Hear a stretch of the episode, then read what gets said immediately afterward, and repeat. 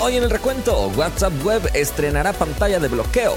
Galaxy S24 y S24 Plus tendrán un cambio que no nos esperábamos. Samsung enloqueció y está trabajando en una cámara de 440 megapíxeles. Google Assistant dejará de estar disponible en algunos relojes. Y para terminar, es oficial, Samsung está trabajando en una tablet con pantalla plegable. Hay que comenzar.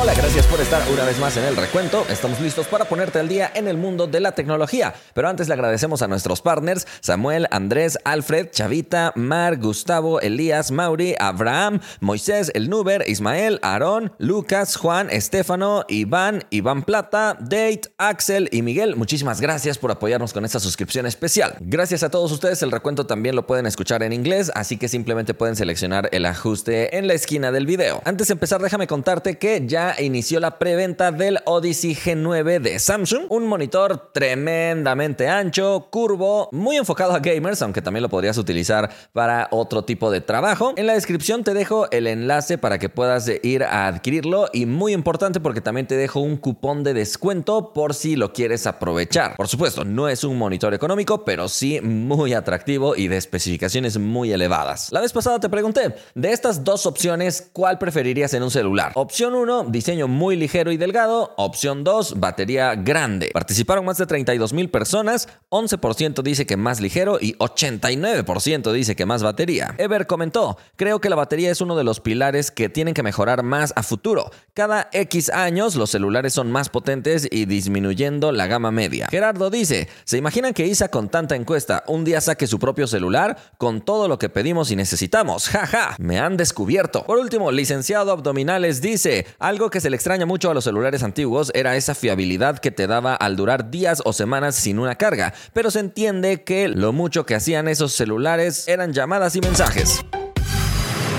Vamos a la primera noticia. WhatsApp Web ya está preparando su propia pantalla de bloqueo. Esta función estaría ayudando a la privacidad de los usuarios porque recuerda que WhatsApp Web es esta plataforma que te permite ejecutar WhatsApp en tu computadora. Sin embargo, es probable que dejes tu computadora por momentos con WhatsApp abierto y pueda llegar otra persona a ponerse a leer tus mensajes cómodamente sin que tú te enteres. Pues resulta que si estás inscrito en el programa beta de WhatsApp, probablemente tengas esta opción ya habilitada y próximamente estará habilitada para todos los usuarios. La pantalla de bloqueo es sencilla. Previamente el usuario tendrá que establecer algún código que será solicitado cuando trate de reanudar la conversación de WhatsApp. Si el usuario llega a olvidar este código, tendrá que cerrar la sesión en la computadora y volver a vincular el celular a través del código QR para poder mantener todo esto seguro. Creo que es una implementación muy buena que está por llegar pronto para todos los dispositivos.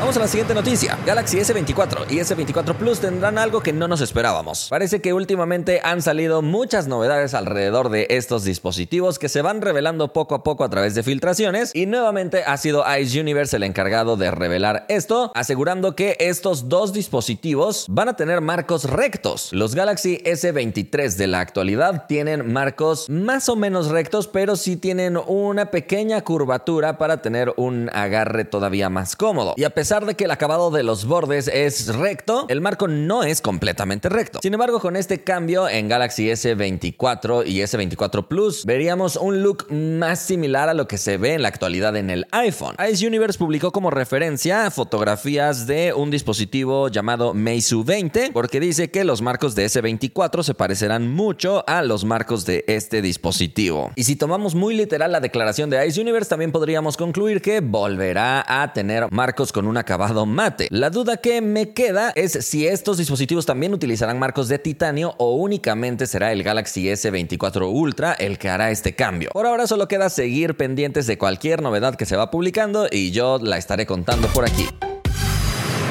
Vamos a la siguiente noticia. Samsung ya está trabajando en una cámara de 440 megapíxeles. Esto se está descontrolando y parece que Samsung es la que está encabezando esta locura por los megapíxeles. Obviamente ya sabemos que no necesariamente a mayor megapíxeles mayor calidad de imagen, pero Samsung sí está haciendo algunas cositas que permiten aprovechar bien estos sensores de mayor resolución. Ha sido el filtrador TechReve quien ha revelado que Samsung está trabajando en un probable ISOCELL de nombre HU1 con esta enorme resolución, así como otro ISOCELL GN6 de 50 megapíxeles con un tamaño de una pulgada y otro ISOCELL HP7 de 200 megapíxeles. Parece que Samsung le ha tenido mucha confianza a los sensores desarrollados en casa porque no ha utilizado muchos sensores fabricados por Sony como si lo está haciendo prácticamente toda la competencia. Y hasta el momento parece que Samsung ha logrado un buen resultado. Si logran la optimización perfecta, deberían tener resultados perfectos porque son sensores hechos en casa que se pueden conjugar muy bien con software hecho en casa. Recuerda que estos sensores de alta resolución se pueden utilizar para fusionar los píxeles y tener un mejor tratamiento de la iluminación,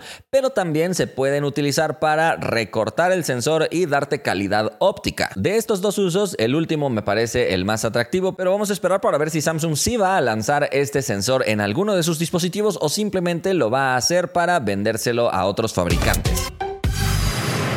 Vamos a la siguiente noticia. Si tienes un reloj con Google Assistant, es probable que deje de estar disponible esta opción. Resulta que la aplicación Wear OS Companion, que es la aplicación que necesitan todos los usuarios de relojes con Wear OS, ya le está notificando a los usuarios que Google Assistant dejará de tener soporte para los relojes que tienen la versión Wear OS 2. Así que si el fabricante de tu reloj no ha actualizado y quieres seguir utilizando a este asistente de voz de Google, deberás comprar un reloj más reciente. Sin lugar a dudas es una mala noticia y no queda claro si será un cambio debido a limitaciones de hardware o simplemente porque ya quieren que cambies el reloj. Lo cierto del caso es que esta aplicación se requiere únicamente cuando tienes Wear OS 2, que es una versión más vieja, porque a partir de Wear OS 3 Google le encargó a los fabricantes que ellos lancen su propia aplicación. Será a partir del 31 de agosto de este mismo año cuando los relojes dejarán de tener acceso a Google Assistant. Además recuerda que para usar estos relojes necesitas un celular con Android 11 o una versión superior, aunque eso creo que es un poco más fácil.